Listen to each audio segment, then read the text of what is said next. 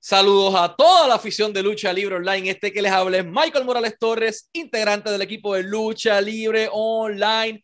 Gente, y tenemos el enorme privilegio de presentarles a nuestro invitado especial en la tarde de hoy de Sonora, México para el mundo. Un día conocido como Edgar López en WWE. Edgar Ceballos llega aquí por primera vez a Lucha Libre Online. Edgar, hermano, muchas gracias por tu tiempo. Un honor tenerte como nuestro invitado. ¿Cómo te encuentras? Oh, hermano, muchas gracias por recibirme en tu plataforma tan exitosa que sigue, que sigo y que seguimos muchos latinos y mucha gente en todo el mundo. Me encuentro muy bien, estoy en, Obregón, Sonora, ahora mismo con mi familia, eh, disfrutando el poder reconectar con mi familia y regresar a mi tierra. Todo bien. Gracias a ti por, por tus palabras y, y, por tu tiempo. Seguimos un poco tu carrera desde el momento en que firmas a WWE, pero Vamos a darle un poco hacia atrás al tiempo para que la gente conozca quién es Edgar Ceballos, la persona que estaba detrás de la creación llamada Edgar López. ¿Quién es el ser humano que eventualmente llega y se convierte luchador en WWE? Bueno, Edgar Ceballos. Pues mira, mi, te platico desde que WWE se puso en contacto conmigo. Bueno, yo soy un jugador, era un jugador de fútbol americano en el nivel más superior que hay aquí en México. Eh, yo estuve jugando pues prácticamente toda mi vida. Eh, en México el nivel colegial se considera como el, el, nivel más, donde hay más nivel, ¿no? Y para yo cuando me encontraba en mi quinto año, que es tu último año, es el último año que puedes jugar, yo recibo una invitación por parte de uno de los directivos de la compañía de WWE para acudir a un tryout para latinoamericanos. Y bueno, no, esto, todo esto que te estoy platicando me llega a mí a, manera de, un correo, ¿no? Pues al, al, principio me, me quedé así como si fuera un spam, como si fuera alguna broma o algo, ¿no? Porque pues realmente así como te lo estoy describiendo, pues así, así venía, ¿no? Es muy, muy, muy explícito. Eh, al, al, principio no, no, lo, no lo tomé mucho en consideración, pensé que era, como te digo, algo no, no, no real, hasta que los videos fueron llegando, fueron llegando, esta persona que me contactó en primera instancia, la cual no recuerdo su nombre, pero es alguien de los que trabaja en corporativo en, en la compañía, me empezó a explicar que me había sido mi carrera como atleta, como atleta en, México, que tenían varios videos míos jugando. En este entonces yo era el capitán del equipo, tenían algunos videos de mí hablando con el equipo, este, motivándolos, eh, etcétera. Entonces para mí empezó a tener un poco más de sentido y credibilidad que, que esta oportunidad era, era verdadera, ¿no? Eh, pero aún así con dudas, porque se me hacía pues, muy raro, ¿no? Yo no soy luchador porque me quieren llevar, porque me quieren invitar. Eh, para esto, así de la nada, así como si nada, después de que me explican esto, recibo los, los, los boletos de avión para, para acudir a este trayado en Santiago de Chile. Eh, decido que, ¿por qué no? Es una oportunidad, digo, WWE es una empresa que pues de niño anhelas, ¿no? Con, con estar en esa plataforma, con, con ver, con, no sé, eh, simplemente significaba algo tan irreal, tan, tan inalcanzable, que en primera instancia pensé que era algún tipo de broma, pero cuando ya vi que era algo tangible, que, que realmente estaban interesados en mí, pues me entró más, más nervio, ¿no? De, ah, caray, iré a, iré a dar, iré a, a, ofrecer lo que están buscando. Eh, para no hacerte la más largo, decido acudir a este llamado. Este, yo siendo jugador de fútbol americano con 10 años de experiencia y con 0 años de experiencia en lucha, eh, pero aún así, pues dije, si estas personas conocen mi trayectoria, tienen videos míos y todo, y aún así les intereso y creen que soy un muy buen prospecto, pues quién soy yo para detenerme. Entonces decido acudir a Santiago de Chile, llego, son 40 luchadores únicamente de toda Latinoamérica los que fueron invitados, empiezo a conocerlos, empiezo a platicar y me doy cuenta que son pues todos luchadores, que habíamos como, creo que una persona más, mi compañero Tavo, que, que también jugaba fútbol americano, que él había estado en camps con los vaqueros de Dallas y todo. Y yo, y bueno, en ese, en ese trayado también estaba mi amigo Marco y Rita, que ellos son de eh, artes marciales. Em, y empiezo, me empieza a entrar un poco más como la duda de por qué me invitan, ¿sabes? ¿Por qué si hay el 95% son luchadores, me van a poner a luchar con ellos, pues yo estoy en desventaja, etc, etc, etc. Pero bueno, decidí, ¿sabes qué? Cálmate, decidí confiar en que ellos estaban, ellos sabían lo que estaban haciendo al invitarme, en el que yo no me podía sabotear, en el que esto representaba una gran oportunidad. Y pues decidí, decidí continuar, decidí eh, escucharlos, ver lo que me tenían que decir. Todo, todo siempre fue muy profesional, eh, nos explicaban lo lo, que, lo que se iba a tratar, de qué iban a tratar las pruebas. Las pruebas eran físicas, un poco eh, también psicológicas, eh, en el cual en ambas pues me fue muy bien. al final hubo lucha, entre los, entre los luchadores había, había encuentros para pues mostrar lo que traían para esto a mí ya me habían comentado eh, que, que, no me preocupara, que lo que había mostrado había sido suficiente, que me iban a hacer una prueba con el MIG en la, en la aparte con, con el chico de la cámara, que me explayara, que soltara unas palabras, un tipo de promo, que, que querían ver lo que había dentro de mí. Y bueno, hice eso por aparte y los demás estaban luchando para cuando termino de hacer esto, me dicen, ¿sabes qué? Eres el perfil correcto que estamos buscando, no te preocupes, que no, no tienes experiencia de lucha, justamente eso estamos buscando, queremos desarrollarte, queremos bla, bla, bla, bla, bla, bla, bla, bla, bla, ¿no?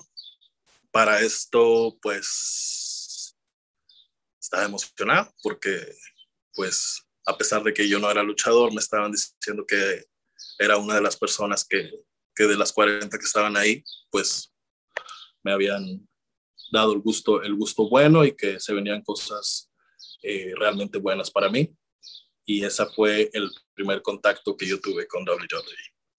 Y entonces haces este, técnicamente un leap of faith. Tú agarras un pasaje que ellos te envían, viajas a Santiago, a Chile, 40 personas en total. Nunca te habías expuesto a este mundo. Lo viste probablemente porque o sea, en México la lucha libre es cultura, es vida, es parte del diario vivir. Pero cuando llegas por primera vez a Santiago, que te toca experimentar en carne propia la lucha libre o el entretenimiento deportivo, ¿cómo fue esa experiencia de este jugador de fútbol americano que jugaba, eh, si no me equivoco, en el TEC de Monterrey? Eh, este, este atleta tener que enfrentarse a, por primera vez al reto de, ok, vamos a tocar un cuadrilátero. ¿Cómo fue esa, esa experiencia para ti? Pues, como te digo, no te voy a mentir, cuando yo iba para allá iba con muchos nervios, iba súper nervioso, iba muy, pues muy confundido, ya sabes de por qué me están invitando, por qué, por qué, por qué. Siempre he sido pues, o era, ya no me considero así. Era este, muy cuidadoso de lo que hacía porque era, tenía mucho miedo del ridículo, ¿no? De quedar en ridículo. Siempre deportivamente, como atleta, pues siempre me han salido bien las cosas y el, el hecho de empezar algo que tú no y que hay tanta gente que te tiene ventaja, que va a haber tanta gente que te tiene ventaja, pues me, me daba miedo. Pero justo antes de que empezaran las pruebas, yo ya me había mentalizado de que, a ver, ya volaste, ya estás aquí, ya platicaste, ya conectaste, ya te explicaron, pues ya no es momento para tener miedo, ¿no? Me, como que de alguna manera me auto-coaché para decir, ¿sabes que Lo que te pongan a hacer, lo vas a hacer. Y si tienes que eh, subirte un ring y dar marometas y, o correr las cuerdas, lo voy a hacer. Eh, si no lo he hecho antes, no importa, voy a dar lo mejor que tenga porque, porque sé que a veces la actitud es mucho más brillosa que, que el talento. Entonces, con esa actitud, me metí al ring, hice lo que ellos me dijeron, fui respetuoso y ese fue mi, mi pensamiento al, al, al, subirme al ring que nunca me había subido. Entonces, tienes esta experiencia, la empresa busca un perfil para construir o, vamos a decirlo así, eh, formar esos diamantes que están en bruto y, vamos a decirlo de esta manera, crear esta joya, pero desde cero, la empresa decide eh, que Edgar Ceballos es el hombre que ellos necesitan, lo firman un contrato y ahora toca la otra parte. Del Tec de Monterrey, del jugador de fútbol, ahora tiene que moverse a Florida, a Estados Unidos, a entrenar todos los días. Vamos a hablar del proceso de mudanza como tal, de dejar tu familia a un lado, de dejar tu comida, tu supermercado, tu tienda de la esquina, el calor de tu México para mudarte a Florida, que sí hay latinos, pero no es lo mismo. ¿Cómo fue esa transición eh, de mudarte de México a Estados Unidos?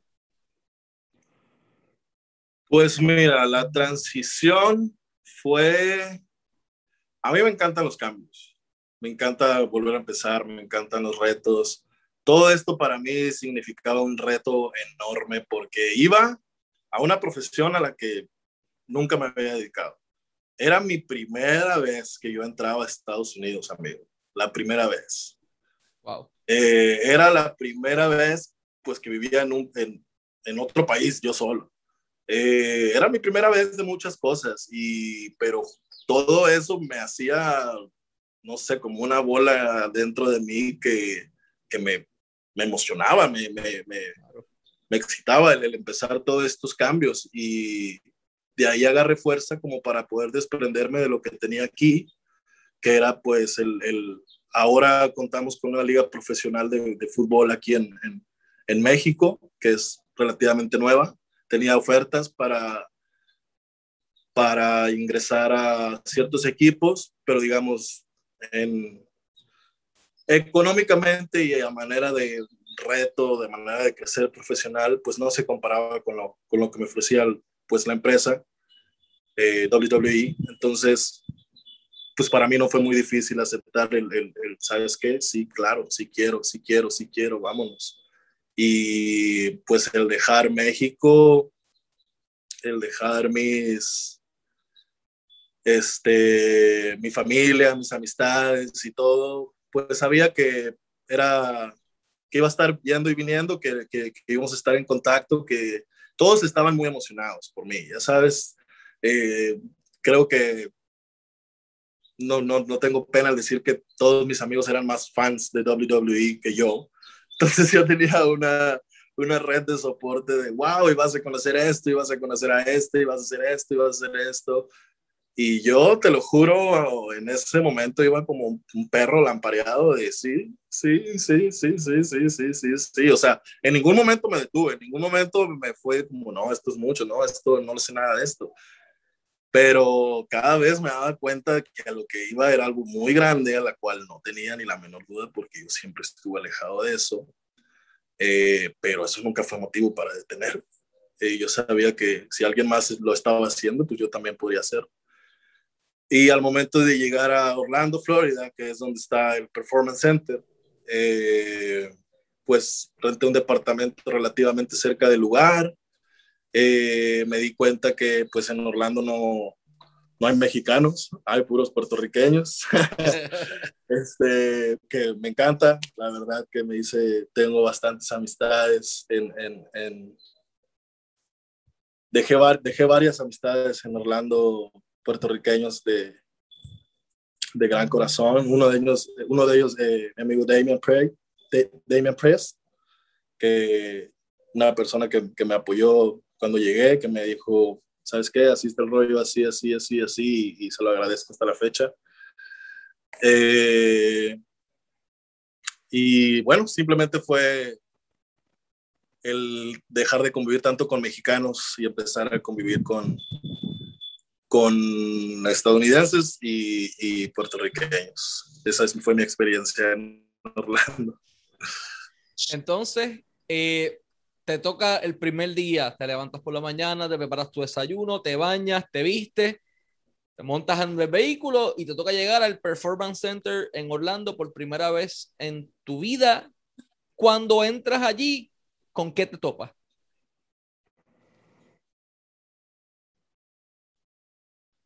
Voy a hacer memoria para realmente decirte quién fue la primera persona con la que estuve. Te puedo decir de mi grupo de entrenamiento, mi, mi, grupo de entrenamiento, quiénes eran en ese momento, o sea, las personas, eh, bueno, como, como tú dices, me levanto, tomo mi coche, manejo, llego al Performance Center, me estaciono en la parte donde estaciona el talento, entro y pues bueno, te digo, yo siempre he sido deportista y lo primero que me maravilló pues fue las instalaciones, ¿no? un, un, edificio de wow, wow, un sueño para un deportista, un sueño para alguien que le gusta ejercitarse, para que le gusta retarse físicamente. Y eso fue lo primero que me impresionó. Este, recuerdo al señor Matt Bloom dándonos la bienvenida, tuvimos una junta de bienvenida y para esto, pues no te voy a mentir, vi muchos, muchos, muchos luchadores que en ese, en ese entonces, que ahora ya conozco, ¿no? Muchos de ellos son amigos, pero tan así, tan afuera, yo estaba de ese mundo que no, que cuando llegué no, pues no conocía a muchos, no conocía a muchos, que en ese entonces era la, la marca de NXT. Eh, la mayoría en ese tiempo de los que estaban en el Performance Centers, pues, pues eran eh, el, el, el, las personas de NXT. Y recuerdo que mi primer grupo, ahí nos separábamos por, por grupos para entrenar, teníamos varios rings adentro, en un ring estaban ciertos, y en estos otros, y en otros. Recuerdo que mi, en mi primer grupo estaba EJ Duca, estaba eh, Santana Garrett, estaba Austin Churi, estaba eh, Rita, Catalina, eh, eh, BFAP. Uh, ¿Quién más? Alguien más me falta. Y bueno, sí, creo que ese, fue el, grupo inicial. Ay, Marcos. Bueno, Mar Marcos, eh, Rita y yo éramos los únicos que, digamos, no habíamos hecho wrestling como tal. Ellos aún así tenían una ventaja sobre mí porque ellos son de artes marciales. Entonces, pues para mí fue, fue una mezcla, ¿no? De gente súper experimentada como Austin Choi y novatos como yo, que era la primera vez que he pisado un ring, entonces fue, fue algo muy, muy loco. ¿Cómo fue ese proceso de transición de, ok, ya estuve en el tryout en Chile, probé lo que es lucha libre, pero otra cosa completamente distinta es ingresar a este mundo directamente en tu primera experiencia con la empresa número uno, con todos estos talentos a tu alrededor. Háblame un poquito de esa transición, del cuál fue la parte más complicada para ti de hacer la transición de ser ese jugador de fútbol americano a ser luchador. La parte más complicada, mi amigo, fue entender el show business. Esa fue la parte más complicada y esa fue la parte que nadie me enseñó. Nadie se detuvo a darme una explicación de, amigo, es así, así, así, así, y yo te recomiendo que así, así, así, así.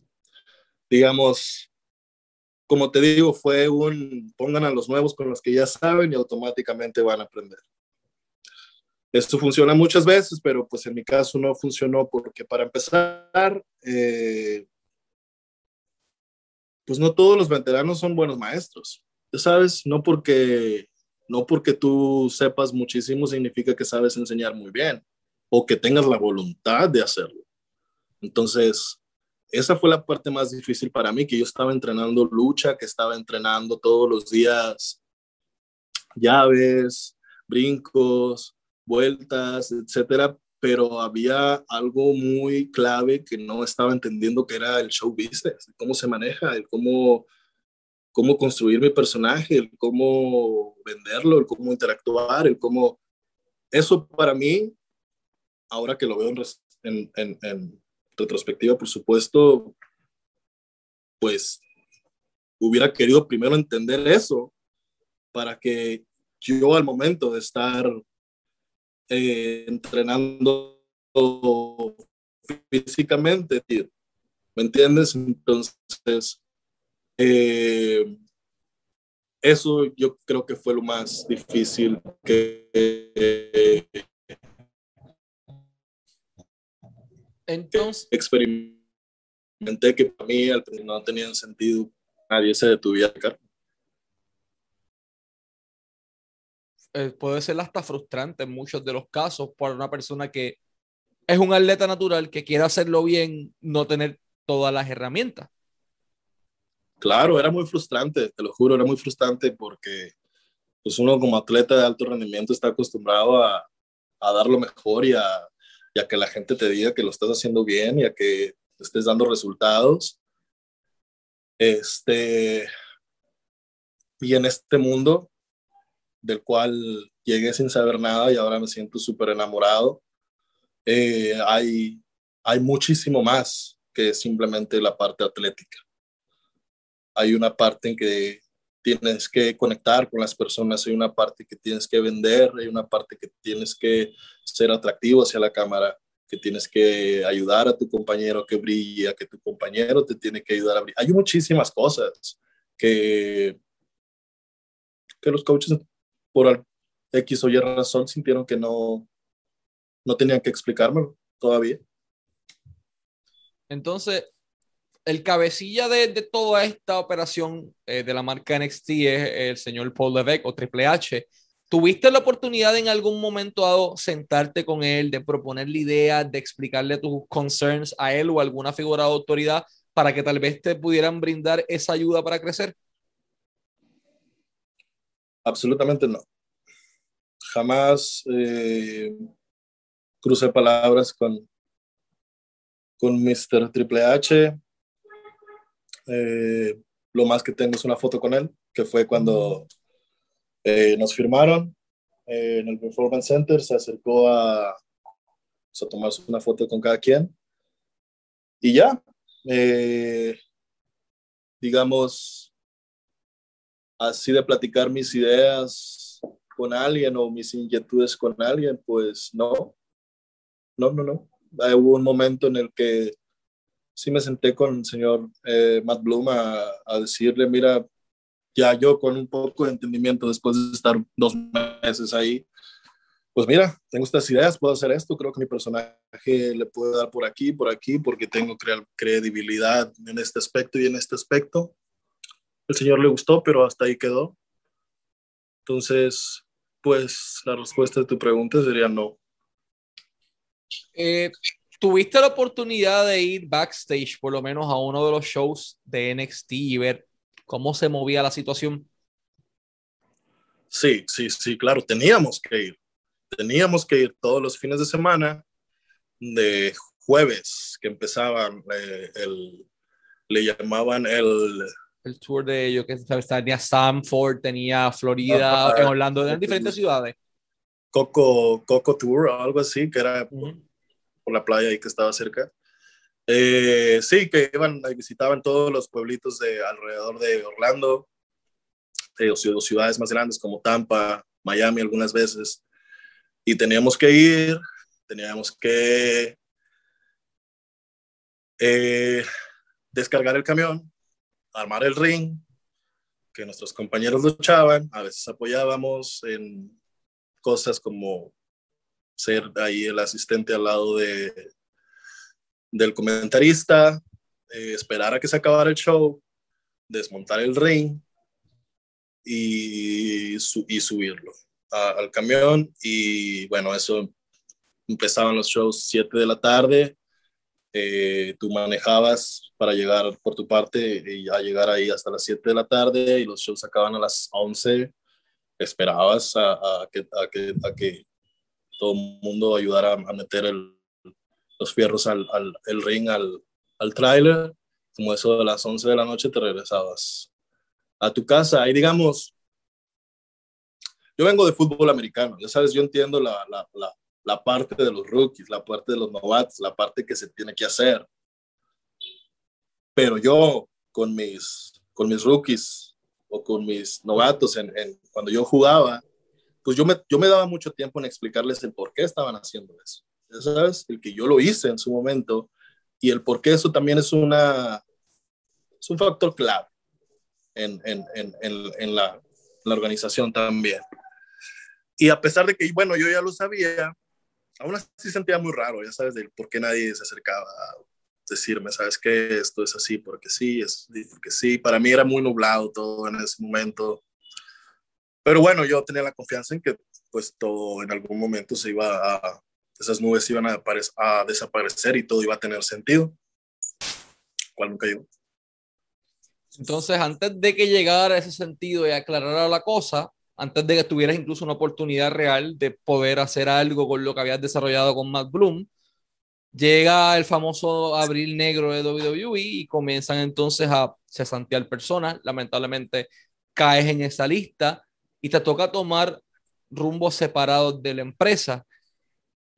¿Qué haces después de esto? O sea, el proceso de mudarte de regreso a México, ¿qué has estado haciendo? ¿Te piensas, quedarte en la industria de la lucha libre? ¿Te interesa eh, seguir en esto? ¿Quieres ingresar tal vez a la Liga de Fútbol Americano de México? Háblanos un poco de, de ok, tomamos rumbos separados por, por la pandemia o la excusa que hayan puesto, nunca te dieron una oportunidad real, ¿qué vamos a hacer ahora? Pues mira, cuando pasa esto, cuando llega este abril negro, eh, recibo una llamada de, del corporativo y tal cual, tal cual me dicen, ya no eres parte. Oye, podemos platicar, quiero ver qué onda. No, así nomás, ya no eres parte. Y en ese momento, pues me dio un vaso de agua la, no despertar de, fue un despertar de, de, ok, realmente está pasando, pero yo, como soy, siempre trato de ocuparme, ocuparme, irme a hacer cosas, empezar a vender todo, pues tenía un departamento, un departamento amueblado, tenía un carro, tenía otras cosas.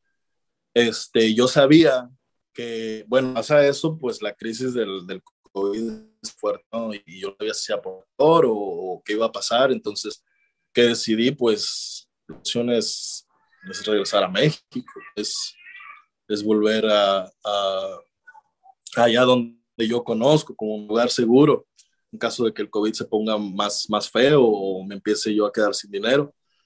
Empiezo a vender todo, vendí todo así como en tres días, hice de todo. Y fue un aprendizaje muy interesante, siempre lo cuento, ¿sabes? Porque así como yo ingresé a la WWE recién graduado de la universidad, entonces, así como adquirí el conocimiento de adquirir muchas cosas, casi, casi cuando terminé de adquirirlas, vení bien el conocimiento de deshacerte de todas esas cosas. Entonces, yo eso lo veo como una gran enseñanza. Este, decidí que lo mejor era regresarme a México. Estuve, en ese momento estaba con Kiana, con mi novia de, de Australia, que estaba viviendo conmigo en, Orlando. Eh, decidimos, pues, antes que nada, irnos a relajar un poco, tengo unos amigos en Oaxaca, México. Es un lugar muy tranquilo, muy chill, muy pacífico. Nos fuimos para allá para no pensar en nada, simplemente relajarnos. Pasó ese tiempo, estuve por, por esa parte del, del sur de México y decidí este, regresar acá a, a Obregón, Sonora, que es donde vive toda mi familia empecé unos proyectos de, de, negocio para, pues, para, seguir, para seguir sacando dinero. Y para mí,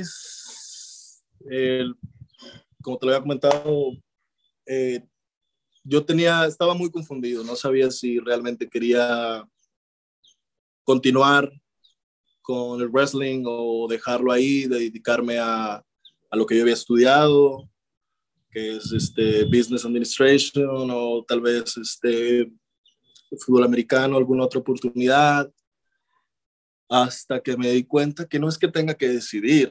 Ya sabes, yo, yo te voy a vivir mi vida y si, y si en algún punto de mi vida me vuelve, me, me enciende esa llama de, que, de querer volver a, a, a luchar, porque déjame decirte una cosa, como yo lo tenía entendido, o sea, yo, yo te platiqué que para mí iba en blanca, súper, no sabiendo absolutamente nada de lo que iba, pero eso fue ya casi dos años. Sí, casi dos años. Ahora, pues mi perspectiva es, es otra. Y es, y es, algo, y es algo que me emociona porque amor y el entendimiento que tengo por el wrestling cuando como el que tengo ahora porque ahora me emociona porque sin saberlo el universo que me mandara un trabajo para el que yo pudiera continuar con mi estilo de vida sin tener que sacrificar nada y el universo me mandó el ser luchador, el construir mi personaje y vivir de mi personaje y pero en ese momento no lo entendía ahora sí lo entiendo. Entonces, ahí, por ahí estoy muy, muy llamado a seguir, a, seguir, digamos, construyendo mi personaje, que ahora tengo muchas más ideas para poder construir ese estilo de vida que te, que te estoy diciendo. Y sí, tengo planes de, de pronto moverme a Ciudad de México, tal vez entrenar un poco en, en ahí, empezar a mover contactos para ver a qué gimnasio puedo acudir, empezar a entrenar, eh, irme a California, este, con otros contactos, también empezar a visitar gimnasios para que para que si vuelve a, sonar ahí la oportunidad de entrar otra vez al wrestling, pues esté, estar preparado, estar en forma y traer muchísima más idea de, de lo que realmente es y me emociona todo eso.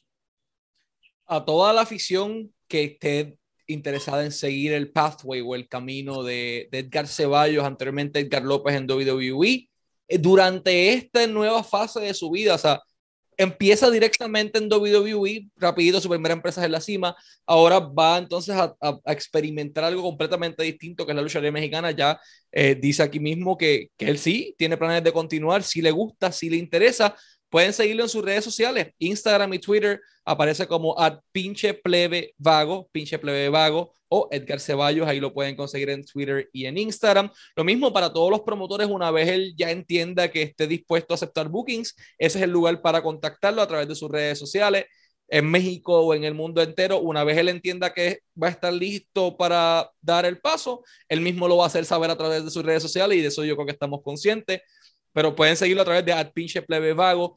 Edgar, último, pero no menos importante, obviamente agradecerte por tu tiempo.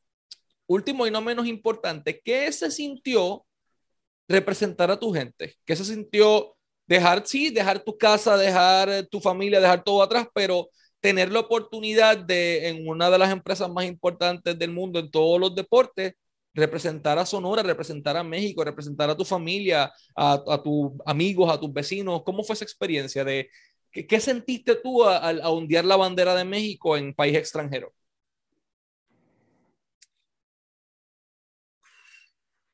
Se sintió muy satisfactorio. Se sintió algo que pensé que jamás iba a encontrarme en, en esa posición tan privilegiada, que tal vez, que así como lo dices, pues mucha gente me lo comentaba en ese momento y tal vez en ese momento tenía que pensar menos en eso, ¿sabes? Porque uno, el ser es hacer y uno tiene que estar concentrado en, en, en uno mismo, en la, en la, en la en la, en la, en la, en la persona que quiere ser, en la persona que, que quiere mostrar. Estar conectado siempre hacia adentro para encontrar realmente, ya sabes, para no estar siguiendo lo que hizo tal o él está haciendo tal. Entonces, se sintió como presión, se sintió como como si tuviera que hacer las cosas de cierta manera, pero pues como te digo, ese, todo ese aprendizaje llegó por algo, llegó en ese momento por algo, fue una oportunidad que llegó porque tenía que llegar por algo y se fue también por algo. Entonces, ahora lo veo de que mi mayor, si realmente quieres representar o si realmente quieres mostrar o, quedar bien o realmente enseñar tu mejor versión, pues tienes que realmente estar conectado contigo mismo y seguirte a ti mismo. Y haciendo eso, pues orgánicamente se va a ir construyendo lo demás. ¿Qué es lo que planeo hacer con mi carrera? Estoy 100% seguro que a como lo he estado construyendo, de agarrar mis propias ideas, de que ya me di cuenta de lo que es el show business en una empresa súper grande, con mis compañeros con las cuales sigo en contacto, con los cuales me siguen nutriendo, pues me estoy dando cuenta de que, ok, no necesito estar ahí o no necesito estar, digamos, en cierto lugar para yo estar creando mi camino. Ya sabes, todos podemos crear nuestro propio camino en donde estemos, siempre y cuando sea nuestro camino, no estemos tratando de copiar el de aquel, el de aquel o el de aquel, porque pues así no es. Y pues yo creo que eso es todo. Excelente mensaje. Siempre crea tu camino, apuesta a ti. Edgar lo hizo y triunfó en ello. Las circunstancias del COVID tuvieron otros planes, el destino mismo tuvo otro plan. Ahora toca que Edgar vuelva a construir su camino y nosotros vamos a estar al pendiente de ello. A nombre de Lucha Libre Online, Edgar, gracias por tu tiempo, siempre augurándote mucho éxito, tanto en tu vida personal y tu vida profesional. Y estamos ansiosos de ver entonces qué vas a hacer dentro de la industria de la lucha libre próximamente, hermano. Muchas gracias. Muchas gracias a ti, mi hermano, y muchas felicidades por esta plataforma que es tan reconocida internacionalmente. Y pues saludos a todos. Aquí estoy, aquí van a saber de mí prontamente y con algo y, y, lo que les puedo asegurar es lo que me vean haciendo, la idea que me vean haciendo va a ser algo que nació de mí, que nació de aquí y de acá y eso me va a hacer ejecutarla con muchísima pasión y con muchísimo amor por lo que hago. Y gracias, mi hermano. Muchas gracias. Gracias a ti y nos despedimos entonces. Este fue Edgar Ceballos y Michael Morales Torres para Lucha Libre Online, la marca número uno de Pro Wrestling y Combat Sports en español.